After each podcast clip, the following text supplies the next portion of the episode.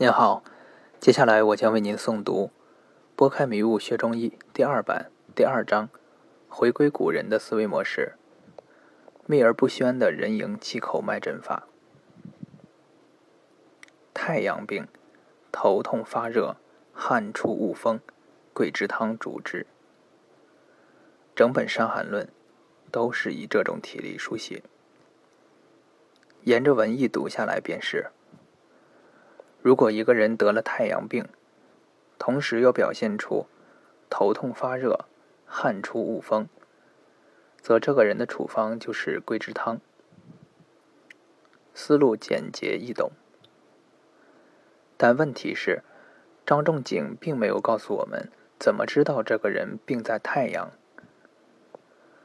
虽然太阳病有提肛症，但是很多太阳病人没有提肛症的表现。通过提肛症无法辨别六经病，那如何准确知道病在哪一经，便是六经辩证的首要问题。幸运的是，《内经》中提到的人迎气口脉法，详细记录了如何明确辨明六经病。或许是因为《内经》里已经详细记载了怎么辨六经，故而张仲景书中未再提。如何明辨六经？人迎一圣，病在少阳；二圣，病在太阳；三圣，病在阳明；四圣以上为隔阳；寸口一圣，病在厥阴；二圣，病在少阴；三圣，病在太阴。四圣以上为官阴。出自《素问·六节藏象论》。人迎一圣，病在足少阳；一圣而燥，病在手少阳；人迎二圣，病在足太阳；二圣而燥，病在手太阳；人迎三圣，病在足阳明；三圣而燥。病在手阳明，人迎四圣，且大且硕，名曰益阳。益阳为外膈，脉口一盛，病在足厥阴。一盛而燥，在手心主。脉口二盛，病在足少阴。二盛而燥，在手少阴。脉口三盛，病在足太阴。三圣而燥，在手太阴；脉口四声，且大且硕者，名曰益阴。益阴为内关，内关不同，死不治。人迎与太阴脉口俱盛四倍以上，命曰关格。关格者，与之短期。见于《灵枢经》中时。从经文看，很简单吧？《内经》是用如此简单的方法，便轻易区分出了六经病。《内经》云：“人迎，足阳明也，在阴经之前。”只要用人迎穴所在位置的动脉与太渊穴所在位置的动脉比较，就可以很容易区分出六经病。这种脉法操作起来，并不比读取寸口的脉法复杂。但是为何古人却不用呢？其实只要试过几个病人，答案自然就会揭晓。因为这套脉法不正确。懂点西医常识的人都知道，人迎脉实际是颈总动脉，寸口脉实际是桡动脉。颈总动脉的宽度大于溶动脉很多倍，因此只要公正诊脉，人迎脉永远大于寸口脉。两个粗细相似的脉管可以相互比较。相差如此悬殊的颈动脉与桡动脉，如何比较？因此，以人迎穴与太渊穴的动脉对比的方法，不能诊断流经病。我从梳理出不同的脏器与脏象理论，并确立从脏象理论入手开始，人迎气口脉法就一直困扰着我。经过痛苦的三年学习。才突破了这个瓶颈。这期间不停的看书，直到有一天，我真的弄通了这套脉法。那时我欣喜若狂，预堵多年的能量一下子全释放出来了，学习到的大量知识重新有条理的排列起来，对以前很多看不上眼的议论，都有了更高层次的认识。如果没有亲历过痛苦的思考，无论我怎么强调这套脉法的重要性，你都不会有感觉。但当你真的掌握了这套脉法，就可以轻松准确地判断六经病的病位，临床疗效便有了质的飞跃。脉法赞云：肝、心出左，脾、肺出右，肾与命门俱出尺部，魂魄、窍。神皆现寸口，左主司官，右主司府，左大顺男，右大顺女。官前一分，人命之主，左为人迎，右为气口。神门决断，两在关后。人无二脉，病死不愈。诸经损减，各随其部。查案阴阳，谁与先后？阴病之官，阳病之府。其邪所设。如何补取？审而知之，真入病愈。脉经，两手六脉缩住五脏六腑，阴阳逆顺。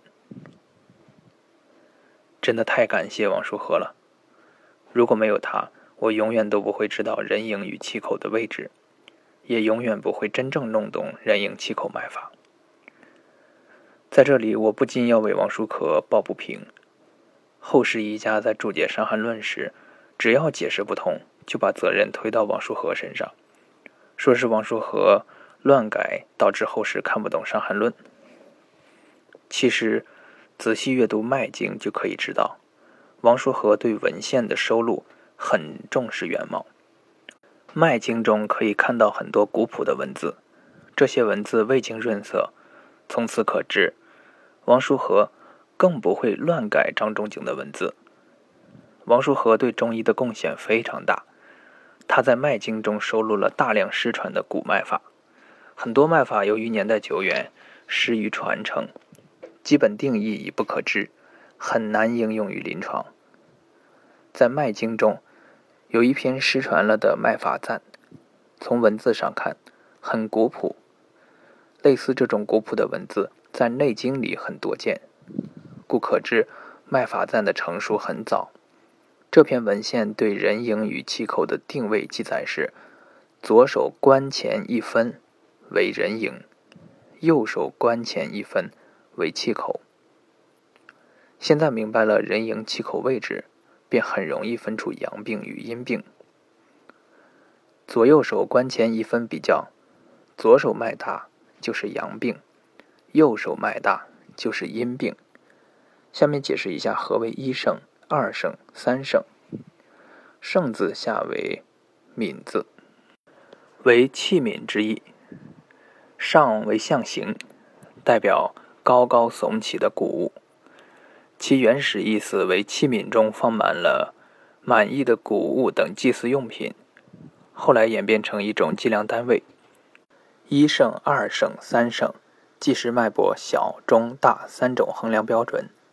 通过关前一分的大小判断病在哪一经。如果关前一分很小，就是少阳病或厥阴病；关前一分中等大小，就是太阳病或少阴病；关前一分特别大，就是阳明病或太阴病。这么理解的话，问题又出现了：人有高低胖瘦之分，针灸取穴所用尺寸的长度因人而异。关前一分的胜数如何，因人而异。究竟关前一分多大是标准的一胜大？这个问题我在经典中没有找到答案。带着这个疑问上临床，我提过无数种假设，否定了很多想法，最终找到了答案：关脉的大小为标准的两胜。如果关前一分明显小于关脉，则为一胜。关前一分与关脉差不多大为二胜，关前一分明显大于关脉，则为三圣。下面详细说一下人迎气口脉法的具体操作细节。以高骨定关，高骨到腕有一个很大的缺口，这个缺口长度为一寸，因此叫做寸口。一寸分十份只要过了高骨，刚到缺口的位置便是关前一分。诊脉时，先通过左右手关前一分大小的对比。判断病人是在阳病还是在阴病。如果左手脉大就是阳病，如果右手脉大就是阴病。然后将剩的一侧关前一分与关脉比较，判断病人具体病变所在。以左手脉大而言，如同时左手关前一分明显小于关，则病在少阳；如同时左手关前一分与关大小差不多。则病在太阳。如同时左手关前一分明显大于关，则病在阳明。以右手脉大而言，如同时右手关前一分明显小于关，则病在厥阴。如同时右手关前一分与关大小差不多，则病在少阴。如同时右手关前一分明显大于关，则病在太阴。可以画一个脉形图来表示，每一对中，上为寸，下为尺，左为左手脉，右为右手脉。图见于四十七页。根据这套脉法，临床便可精确判断六经病。无论病人将自己的病诉说的多么复杂，便可以对病情掌握得很清楚。处方多半可以一剂之，数剂宜。假设来了一个病人，主诉头晕，一摸脉，整体脉弦，并且人迎一盛，初步可以判断为少阳病，就可以按照这个方向进行问诊，可以问是否兼有口苦、胸胁滞满等，但见一症便是，就可以放胆开小柴胡汤，并根据病人具体病情适当加减。如果病人主诉为头晕，一摸脉整体脉也是弦脉，但同时气口二盛，我们便可初步判断为少阴病，再进行方向性的问诊，如是否没精神、怕冷等。如果症状又能证明是少阴病，则就可以应用真武汤加减。